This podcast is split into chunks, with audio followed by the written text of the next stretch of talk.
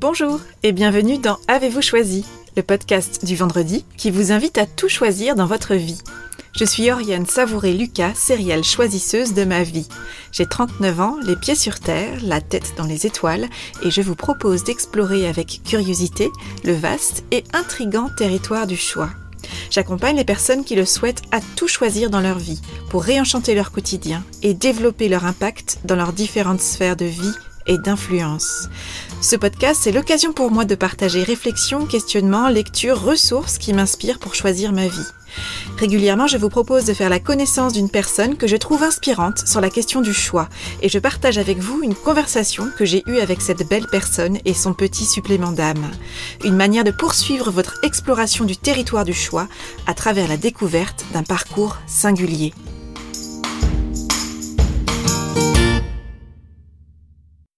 Aujourd'hui, je vous propose de faire la connaissance de Céline. Céline est professeure de NIA à Rousset, dans le Maine-et-Loire, depuis quelques années. Le NIA, c'est une pratique qui permet la prise de conscience corporelle par le mouvement. Le NIA a été créé aux États-Unis dans les années 80 et s'inspire de la danse, des arts martiaux et de différentes techniques de prise de conscience du corps. Le NIA s'adresse autant au corps qu'à l'esprit et offre un espace de liberté et d'expressivité personnelle.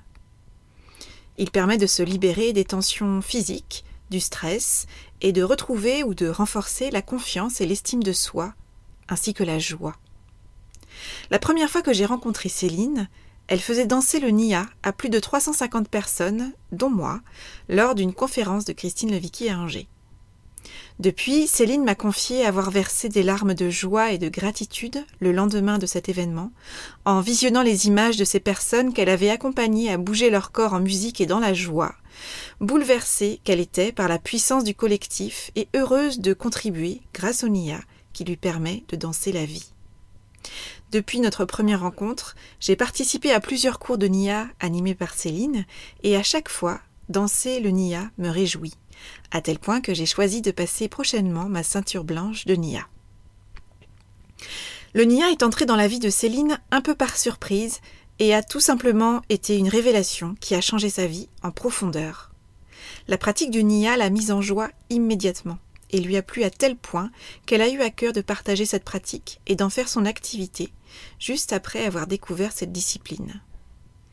Avant cela, Céline développait des logiciels donc a priori pas grand-chose à voir avec le NIA. Quelque temps avant sa rencontre avec le NIA, Céline a fait un burn-out. Un jour, son corps a lâché. Il a brutalement dit stop. Céline, qui avait l'habitude de tout contrôler, n'a pas eu d'autre choix que de lâcher. Et c'est d'abord son corps qui a lancé le mouvement. Céline a appris à lâcher prise, à lâcher son mental. Elle a choisi de prendre quelques jours pour elle et s'est offert une retraite. C'est à cette occasion qu'elle a découvert le Nia et que sa vie a changé. Avec le Nia, Céline a renoué avec son corps, elle a expérimenté la joie dans le mouvement, et elle a eu envie de partager ce mouvement de joie, là, autour d'elle, et sans attendre. Céline a créé l'association joliment nommée Qui je suis, à partir de sa forte envie de contribuer, en créant un espace où chacun peut explorer et exprimer qui il est. Voilà donc un parcours singulier, tout sauf linéaire, que j'ai eu envie d'aller explorer à travers une conversation sur le choix avec Céline. Parce que le changement de carrière ne s'est pas fait dans le rejet pour Céline. Son métier de développeuse informatique lui plaisait. Mais elle a fait le choix d'aller vers ce qui l'a attiré, le NIA.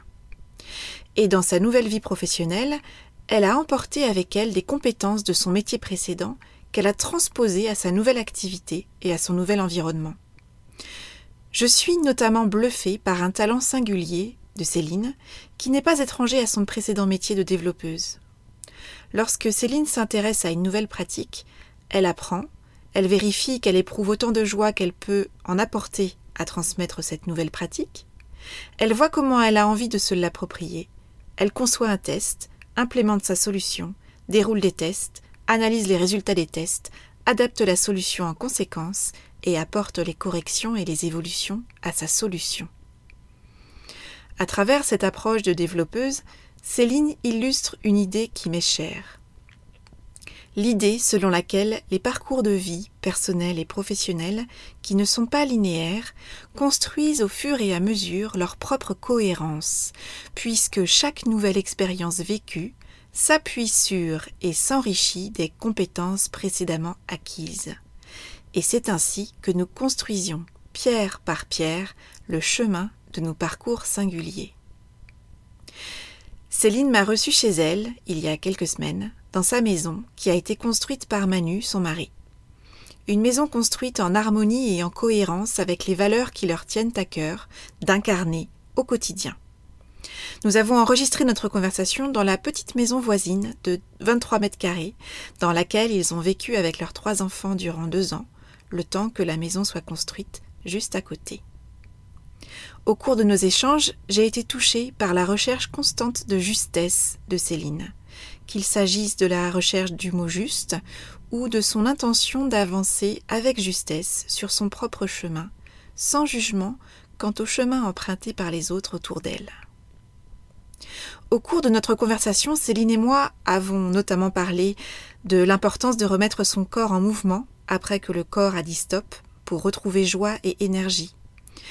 Du choix de Céline d'alléger son quotidien et de libérer du temps et de l'espace pour l'essentiel.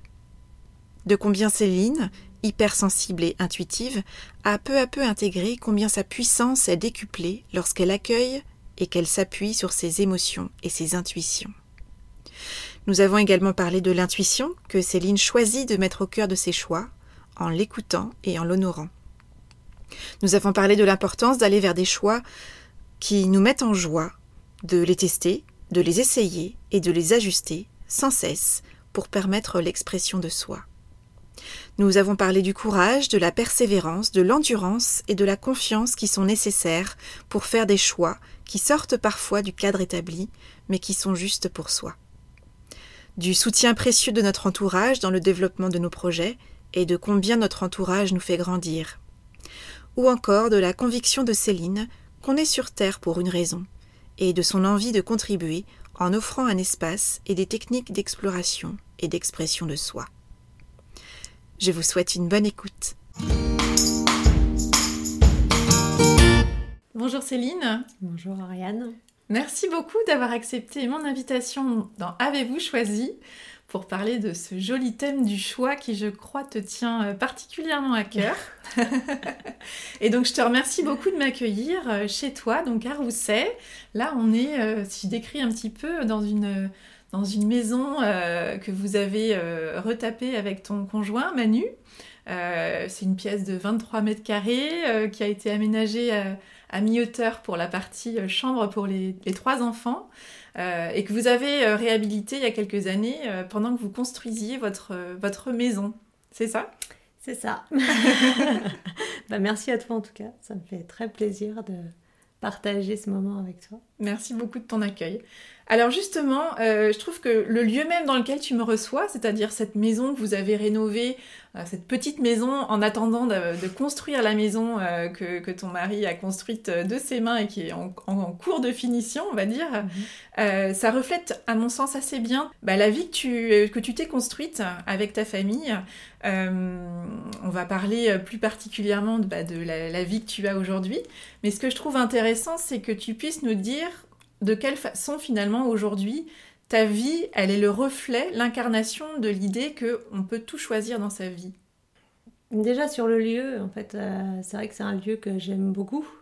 Je pense que c'est un lieu qui m'a beaucoup aidé à grandir, mhm. à changer, mhm.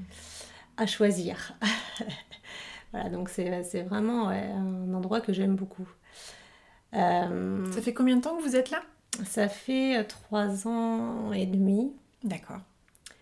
Et ça, on a vécu euh, plus de deux ans dans cette maison à 5. Donc on a partagé forcément beaucoup d'expériences euh, euh, très enrichissantes du fait de la proximité qu'on avait les uns avec les autres, hmm. du fait qu'il n'y a qu'une seule pièce ouverte. Donc on n'a aucun moyen d'aller s'isoler quelque part à part aller dehors. Hmm. Donc il faut apprendre à résoudre des conflits rapidement, il faut apprendre à ce que chacun puisse se sentir bien, hmm. quoi qu'il arrive. Et trouve son espace aussi d'expression et de liberté. Ouais, carrément. Donc voilà, c'est sur le lieu, c'est vraiment un lieu important pour moi. Sur le parcours du choix, oui, il, a eu, il y a eu beaucoup de choix de fait mm.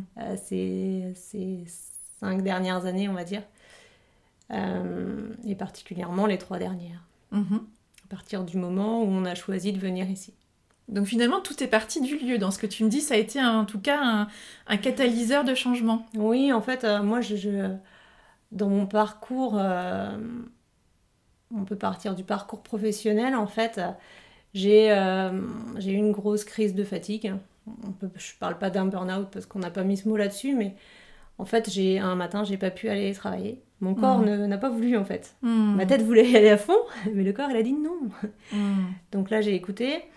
Et je me suis dit, bon, euh, je reste une semaine. une semaine, c'est pas suffisant. Je reste deux semaines, puis après, j'y retourne parce que voilà.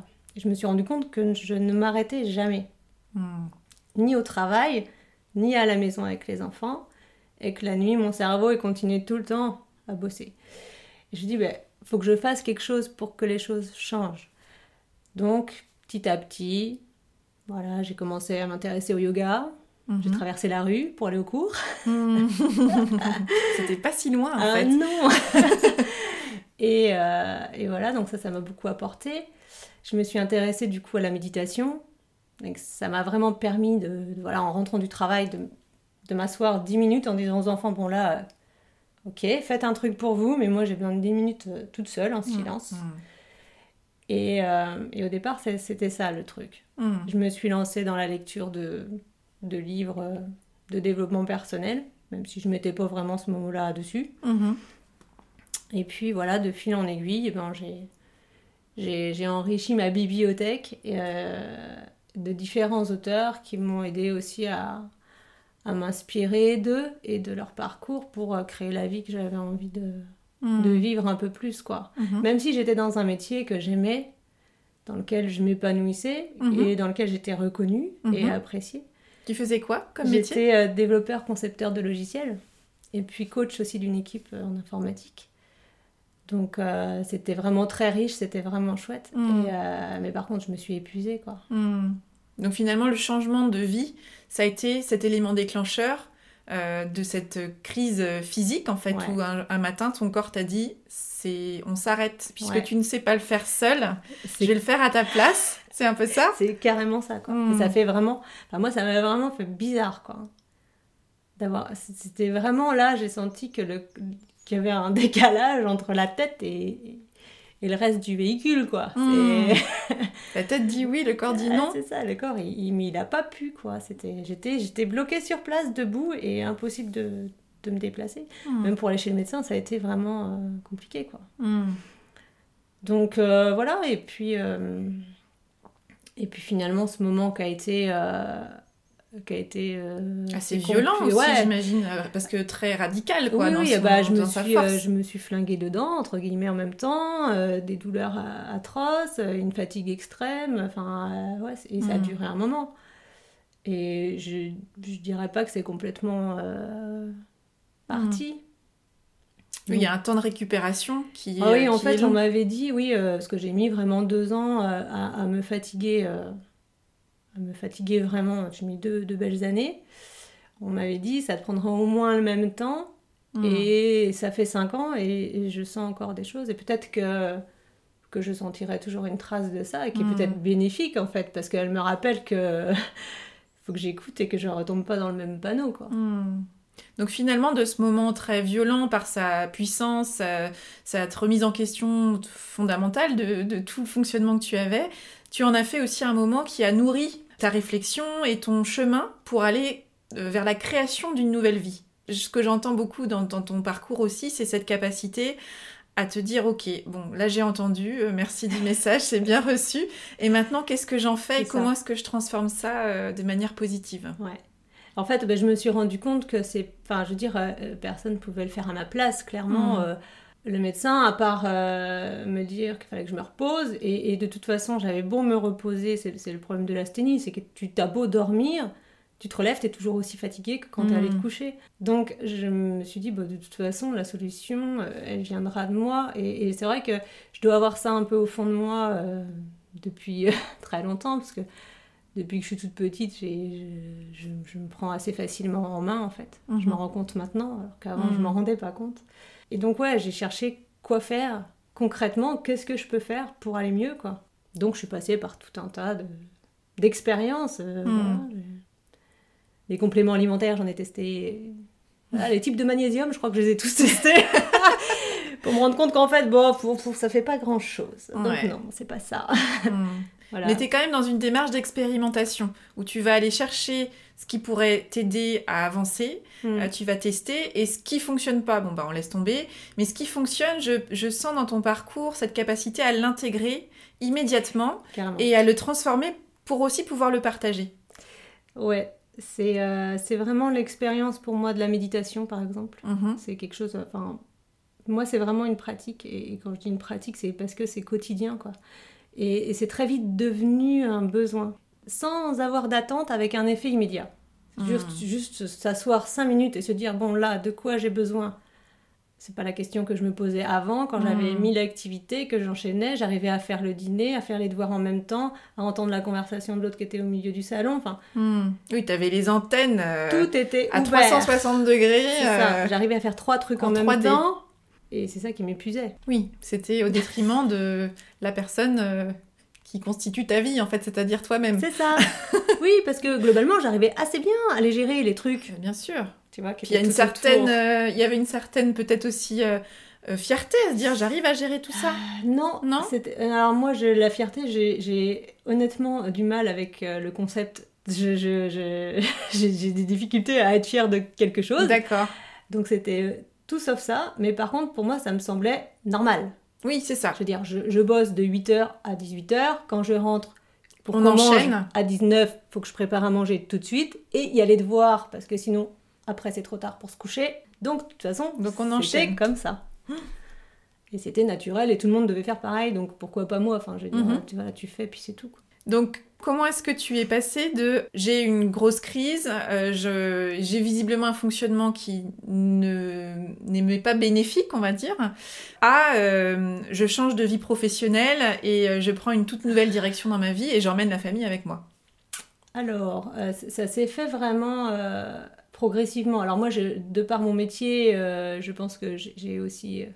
ou alors c'est de par ma personnalité et mes compétences que je suis arrivée à ce métier-là, mais en fait, je fonctionne pas à pas. Donc, euh, ça avait vraiment été pas à pas. J'ai mis trois ans à changer de métier et, au dernier moment, je ne savais pas que j'allais changer de métier. Enfin, je me suis pas dit, ton problème vient de ton métier. Parce que je l'aimais, ce métier. Donc, euh, voilà. Mais euh, au fur et à mesure, j'ai- mis en place des choses, moi, pour aller mieux. Et la méditation, no- notamment, m'a permis d'avoir une clarté que j'avais pas avant.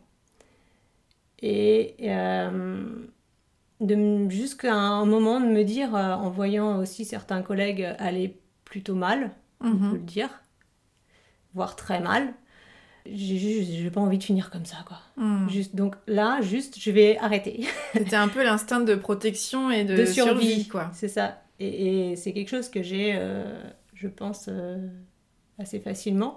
J'écoute en fait, et, quand c'est trop, je me dis, oh là, moi je, veux pas de ça, quoi.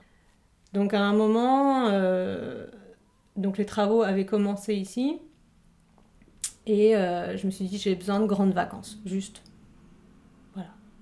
Donc mon mari m'a dit, bah écoute, prends un congé sabbatique, et puis tu m'aideras un peu pour les travaux, et puis voilà, ça te permettra de te reposer, et voilà. Je dis, bah oui, Allez, on y va. allez. bon, donc euh, voilà, j'ai fait ma demande, ça, bon, voilà, ils, ils ont entendu. Ça a été décalé un petit peu d'un mois ou deux, et puis, euh, et puis ça s'est fait, quoi. Et puis au bout de, de trois semaines de congé sabbatique, euh, il y a une petite voix à l'intérieur de moi qui dit Mais surtout, n'y retourne pas. Hmm. Mais il faut pas que tu y retournes, quoi, juste. Hmm. Et donc j'ai écouté cette voix. Mais je savais pas, en partant en congé sabbatique, que je n'y je reviendrais pas. Tu vois, Hmm. c'était vraiment Hmm. pas Ça s'est l'idée. construit au fur et à mesure. en Voilà. Tu as créé l'espace aussi pour euh, laisser remonter un peu les bulles des idées, des, des projets euh, qui, euh, qui, qui avaient besoin d'être entendus en fait. Mm. Ouais, ouais, une part de moi en fait qui avait sans doute pas le temps, ou, pas l'espace physique même, parce que dans, dans cette maison, euh, ce qui m'a vraiment aussi plu dans cette maison, c'est que c'est très petit et du coup, tu as très peu de ménage à faire. Mmh. Avant, j'avais une très grande maison. Je suis pas une accro du ménage, mais j'aime bien quand c'est rangé, quand c'est propre, voilà, enfin. Et donc, du coup, Tu t'es libéré ça- vachement de Eh temps. bah ouais, donc j'ai pu lire encore plus Mmh. et méditer encore plus. Et je pense que ça, ça m'a aidé aussi euh, Mmh. à, m- à m'écouter, quoi. tu vois. Me décharger euh, des tâches euh, ménagères euh, qui finalement pour moi me paraissent pas importantes. Mm. Tu vois, repasser le linge, ça fait des années, des années que j'ai pas repassé. Oui. Et, Pareil. enfin, On va, on va créer un groupe, je crois. c'est ça, tu vois. Et en même temps, ça, voilà, il, il s'est rien passé, hein. Ça a eu aucun impact sur personne. Mais tu t'es dégagé du temps. Et ouais, carrément. Mais ça, je trouve que c'est intéressant parce que on est quand même dans une société où euh, on valorise l'idée d'avoir une grande maison avec un grand jardin. euh, mais tout ça, c'est du travail en termes d'organisation, de gestion. Et nos journées faisant 24 heures, si on veut effectivement notre environnement euh, soit agréable et fonctionnel et, et à peu près propre, Ouais. bah, c'est du temps à passer. Donc effectivement, parfois se dire de revoir un peu à la baisse le nombre de mètres carrés, mais parfois c'est des choses très concrètes comme ça, Ouais. Littéralement, on gagne du temps. On gagne du temps et aussi on s'allège l'esprit parce que dans 23 mètres carrés, tu vois comment c'est fait, il y a Mm. très peu de meubles. Il y avait juste un meuble en plus ici et donc euh, en gros chacun a sa colonne suspendue de vêtements, donc faut que tout rentre dedans. Oui. C'est voilà. Enfin, tu gardes vraiment euh, l'essentiel quoi. Et Mhm. encore, je me suis rendu compte que dans mon placard, il y avait quand même quelques trucs qui ne servaient pas. Mais j'ai vraiment épuré en fait en faisant ce tri là, des choses qui m'étaient utiles, tout ce qui n'était pas utile, je l'ai donné. Voilà. Et ben aussi, j'ai fait du tri dans ma tête, je pense, tu vois. C'est, Mm. Et, et- et c'est vrai que moi, j'aime quand c'est assez épuré parce que ça m'apaise. Et je pense que ça fait aussi le tri dans mes idées, dans ma tête. Donc c'était vraiment euh, les deux choses à la fois, quoi. Donc finalement, le lieu, tu as cette capacité, et puis vous l'avez en famille, à créer un espace en fait qui est propice à trouver votre juste place, à, à entendre ces idées qui peuvent émerger Mm. et à créer l'espace pour vous-même en fait. Ouais, et tu vois, ça me fait penser à la télé aussi. Parce que quand on est arrivé de notre grande maison, on avait une télé. Donc la télé était à côté de notre lit, puisque notre lit sert de canapé. Enfin voilà. Et, et à un moment, j'ai mis juste cette télé, je peux plus la voir, je peux plus. Je peux pas dormir à côté d'une télé. Mais en plus, la télé, elle servait juste à la console, tu vois, des Mhm. enfants. Parce que ça faisait déjà un moment qu'on ne regardait plus la télé. Parce qu'avec mon mari, on trouvait que les pubs, c'était juste horrible parce qu'on trouvait que les infos, on peut pas les regarder avec des enfants, parce qu'on trouvait que les 95% de ce qui est proposé ne nous intéresse pas. Donc voilà, plus de télé. Mais il restait encore l'objet. juste Et donc un- la place qu'il prenait. Oui. Et à un moment, j'ai dit non, je peux plus. Donc euh, voilà, on a enlevé la télé et j'ai acheté un vidéoproche, beaucoup plus petit, qui, qui Mm. ne se voit pas. Et voilà, donc une fois que tu fais la dépollution, on va dire, de l'espace tu- et que tu te- t'accordes du temps, ben il y a des choses qui émergent de toi en fait, qui Mm. remontent à la surface Mm. parce qu'avant tu les avais étouffés avec un- tout un tas de trucs euh, pas Mm. forcément utiles. Et maintenant, ben, quand t'as ça qui remonte, bah faut en faire quelque chose quoi. Et oui, et en même temps, tu, toi, tu choisis d'en faire quelque chose aussi. Parce qu'il y a d'une part, effectivement, cette phase où, euh, en gros, ça a été d'alléger, de simplifier, de, au départ, un peu par contrainte, parce que voilà, vous étiez dans 23 mètres carrés, il a bien fallu Mhm. trouver des solutions.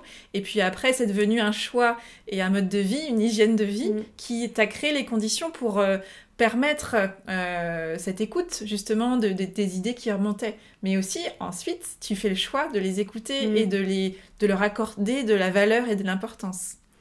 Ouais, et c'était déjà un choix de venir ici.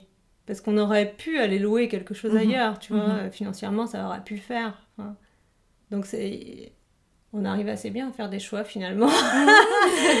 et à les faire passer comme on peut aux enfants. Parce que ça c'est... Voilà, nous... euh, C'est vrai que pour l'aîné, ça a été compliqué euh, de venir habiter dans ces 23 mètres carrés. Parce que... euh, bah, il était ado, donc... euh, L'ado, il a besoin d'un espace à lui, c'est Mm. hyper important. Et puis, il y a le regard de l'autre. quoi, hein, Mm. Vivre dans 23 mètres carrés avec des toilettes sèches, tu vois, c'est pas. T'es juste pas comme tout le monde, quoi. Donc, pour lui, ça a été compliqué. Et on le sait, hein, enfin, voilà, et on en a discuté avec lui. Et à un moment, euh, on lui a dit, mais enfin, je lui ai dit, tu sais, t'as as le droit de pas être d'accord. C'est pas ton choix. Je veux dire, si Mm. on te dit quelque chose, juste, Oui. tu peux dire que c'est pas ton choix, que c'est le choix de tes parents et que toi, voilà. Je suis claire avec ça, c'est Mm. sûr, on vous a imposé ça. Par contre, je suis sûre que ce sera hyper riche et que, Mm. et, et que ça vous apportera. Mais bon, des fois, ça lui est quand même resté un peu au Oui. travers de la gorge. quoi. Et après, c'est aussi parce que c'est l'adolescence et que c'est un âge aussi, quel que soit les- le contexte Oui. et les circonstances, où euh, voilà, on cherche sa place quoi Mm. qu'il arrive et on a besoin d'être dans le groupe. Et, et là, on s'est retrouvés plusieurs à chercher notre place en même temps, enfants Ouais. et adultes. Et alors, comment tu l'as trouvé ta place? Puisque là, on voit bien qu'il y a eu ce chemin euh, où, euh, voilà, je... cette grosse crise physique, ce burn-out qui n'a pas été nommé comme ça, mais voilà, euh, ce... congé sabbatique qui s'est transformé en mais non, mais je peux pas y retourner, il faut que j'écoute euh, cette intuition-là. Et c'était quoi l'étape d'après alors? Donc l'étape d'après, juste après m'être dit euh, non, faut pas que tu y retournes, bah, je suis partie en retraite avec Christine Levicki. Donc c'était euh, cinq jours, cinq jours dans un cadre magnifique, seule, enfin seule avec d'autres, hein, mais je veux dire sans mes enfants, sans mon Mhm. mari, puisqu'on était déjà tout le temps ensemble. J'avais, depuis longtemps, j'avais besoin de partir. Mais moi, partir pour partir, c'est pas mon truc. Partir pour visiter, c'est pas mon truc. Donc, Mhm. en gros, je voulais partir, je savais pas où aller. Et puis, euh, j'avais lu les livres de Christine. Euh, j'avais euh, fait les exercices de Wake Up. Du coup, je me suis dit, tiens, j'y vais. Donc, ça, c'était. Je m'étais inscrite au mois de mai et mon congé euh, sabbatique commençait en juin. Et la retraite, c'était fin juin. Et puis, euh, j'avais regardé le programme et j'avais vu qu'il y avait du NIA. Je dis, bon, je regarde vite fait ce que c'est, mais j'aime pas trop creuser avant. Je préfère regarder. euh, Un peu l'effet de le surprise, découverte. Ouais, c'est ça. Et puis, pas me faire de préjugés. J'ai, enfin, voilà, j'ai pas envie de- d'arriver avec des préjugés. Je préfère tester et voir ce que ça donne. Et donc, je me dis, oh ouais, ça va me plaire. et en fait, ça, m'a tellement, tellement, tellement plu que euh, l'avant-dernier jour, j'ai demandé à la prof euh, comment on faisait pour se former. Et elle me dit, bah, la prochaine formation, c'est la semaine prochaine euh, à Toulouse. Et il n'y en a qu'une par an en France. D'accord. Donc là, j'ai pris le téléphone et j'ai appelé mon mari. J'ai dit, ça t'embête pas si je reviens de Montpellier et que je repars à Toulouse dans 8 jours? Et il m'a dit non, vas-y. Mm.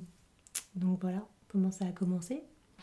Qu'est-ce qui fait que cette intuition que tu as, ce ressenti euh, de te dire, bah oui, c'est le NIA, c'est cette pratique. Alors peut-être que tu peux nous dé- décrire un petit peu euh, le NIA justement, parce que c'est encore une pratique qui est assez peu connue en France. Mm. Comment est-ce que tu passes de euh, je ne connais pas le NIA euh, fin mai à je découvre le Ni- NIA fin juin à trois jours après, j'aimerais bien me former pour devenir prof de NIA? Et je m'inscris à la formation qui suit. Est-ce que c'est une dynamique qui est récurrente pour toi de cette euh, capacité à choisir et à passer à l'action ensuite? Oui, je pense que oui, en fait, euh, que c'est quelque chose, quand je le sens, je le sens, quoi. Autant je peux être euh, dans l'intellect, euh, bah, tu vois, mon job informatique, c'est quand même un Mhm. petit peu intellectuel, quoi. Mhm. Autant je peux aussi être dans l'intuitif. Et, euh, quand on a acheté notre maison, la première, c'est une maison, ça faisait 7 ans qu'elle était à vendre, personne n'en voulait. euh, voilà, et nous on est rentrés dedans et euh, on a tout de suite vu ce qu'on pouvait en faire, quoi. Hmm. Et, et c'était, c'était juste. euh, C'était une évidence, quoi. C'est juste celle-là, quoi. Et là, c'était pareil, c'était de l'ordre de l'évidence. Ouais, en fait, mais. Oui, je. Ça m'a. Ça, en fait, ça m'a tellement parlé.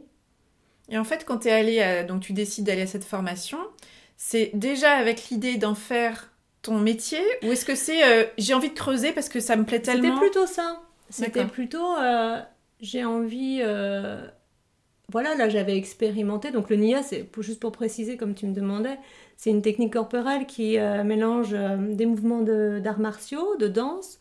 Il y a des techniques de prise de conscience du corps, dont le yoga et d'autres techniques. Et c'est quelque chose qui est issu du fitness. Ça va beaucoup plus loin que du fitness. Il y a vraiment une dimension de revenir à soi, de s'écouter, d'écouter son corps. C'est super Mhm. important, le corps. Et moi, pendant des années, j'étais que dans ma tête, même si j'ai toujours pratiqué un peu de sport. Mais euh, Mhm. j'étais quelqu'un de pas sportif parce que pas compétiteur. Hmm. Et, à l'école, j'étais nulle en sport, mais, parce que juste, ça m'intéressait pas de courir autour d'un terrain. Je trouvais ça pas fun, quoi. Enfin, C'est ça, je crois qu'on est plusieurs là aussi, on pourrait faire un groupe. mais c'est quoi l'idée, quoi? Enfin, c'est où que je m'amuse? Bah non, je m'amuse pas, donc forcément, bah, j'ai pas envie, donc forcément, bah, je fais rien pour y arriver. Donc j'avais dans ma tête cette idée de t'es pas sportive, lâche l'affaire. Et puis, euh, et puis là, j'ai rencontré une pratique où j'avais de l'énergie, la banane, le sourire. Enfin, là, euh, Mm. j'ai eu le sourire à, à chaque séance. Ça m'a Mm. et j'ai senti mon corps. Et, et ça, c'est une demande que j'avais au fond de moi de sentir plus de choses dans mon corps.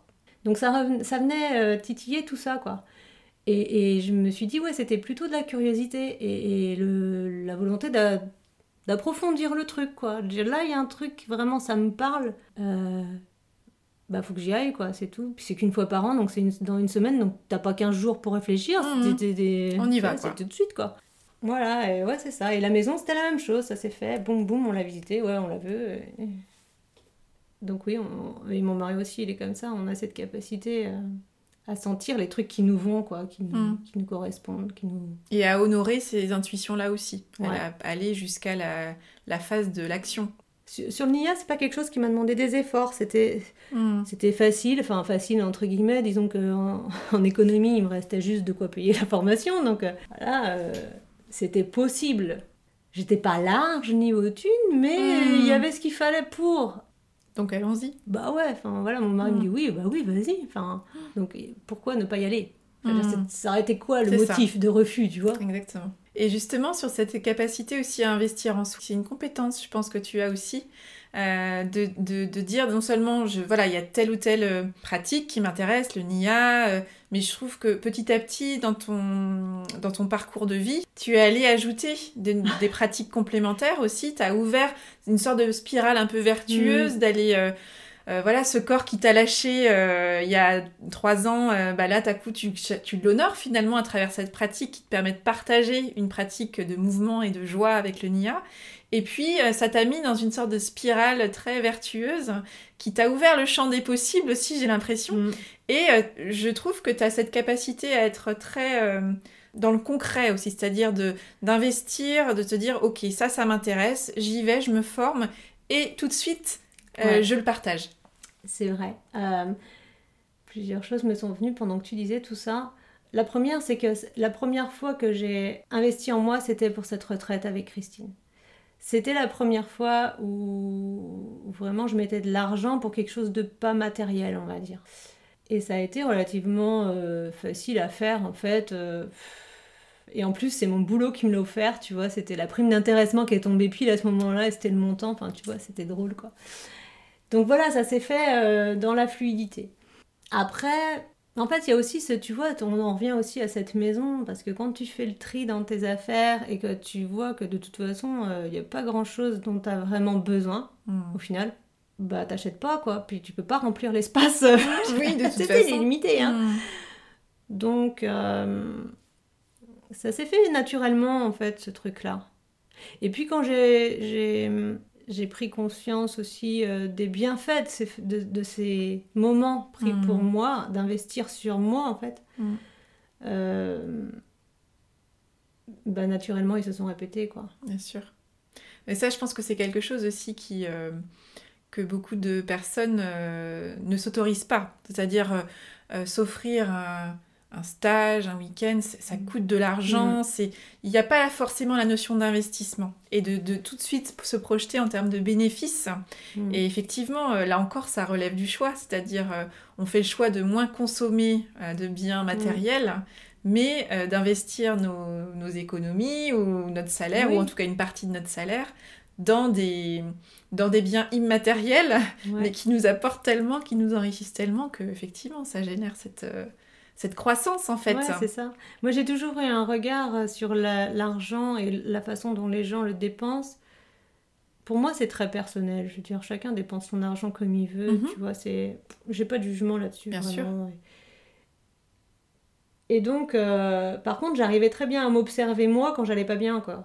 Dire, euh, Mm. C'était assez facile. J'allais faire les magasins, je m'achetais soit un sac, soit une paire de chaussures. Rarement les deux quand même, parce que vu le budget, c'était juste pas possible. Mais, euh, Et puis des beaux, par contre, j'aime vraiment. euh, ça, j'ai aussi ça. J'aime vraiment les belles choses. Je, Mm. je- préfère avoir peu, Mm. mais quelque chose de beau en fait. Je te rejoins. oui. Et, et ça me. Et ça, je pense que ça m'aussi entretient la joie, tu vois. Et tu Mm. parlais de la joie du Nia, moi c'est quelque chose en fait, c'est à ça que je fonctionne. C'est là je me dis ça, ça me donne de la joie. Ok, bah c'est c'est bon pour moi quoi, Mm, si ça c'est me le donne bon de la joie.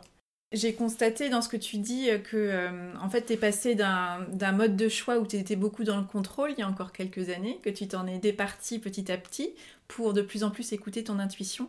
Et j'ai le sentiment que c'est un ingrédient de choix que tu cherches à développer. Euh, Est-ce qu'il y a des exemples de, de- vie actuelle pour illustrer cette démarche? Ouais, alors c'est marrant parce qu'en fait c'est un, un comportement que mon mari il a naturellement lui.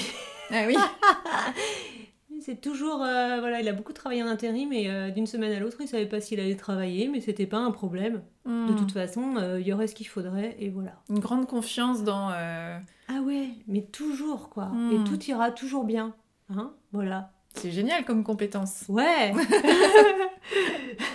Et lui, c'était naturel. Moi, non. Donc, du coup, ça m'a demandé du travail, quoi. Et, en même temps, tu en vois les bénéfices maintenant. C'est-à-dire cette capacité aussi. à- Il y a la confiance, mais au-delà de la confiance, je sens dans ton fonctionnement cette, euh, cette, euh, l'importance que tu perçois d'accorder de l'attention justement à tes intuitions et à, à renforcer même cette, euh, cette modalité de, de choix. Bah, en fait, j'ai la conviction que je suis forcément venue là pour faire quelque chose. Et forcément, on m'a pas dit quoi. Donc, si je Ou alors on l'a oublié. Voilà. Hein? Bah, En tout cas, c'est pas si clair, quoi. Donc, je veux dire, si je suis là pour faire quelque chose, ben. ben faut y aller, quoi. Enfin. Tu vois, j'ai tellement envie de contribuer que, que, que, faut, faut- que je me donne les moyens, quoi. C'est comme ça, Mhm. c'est. Voilà.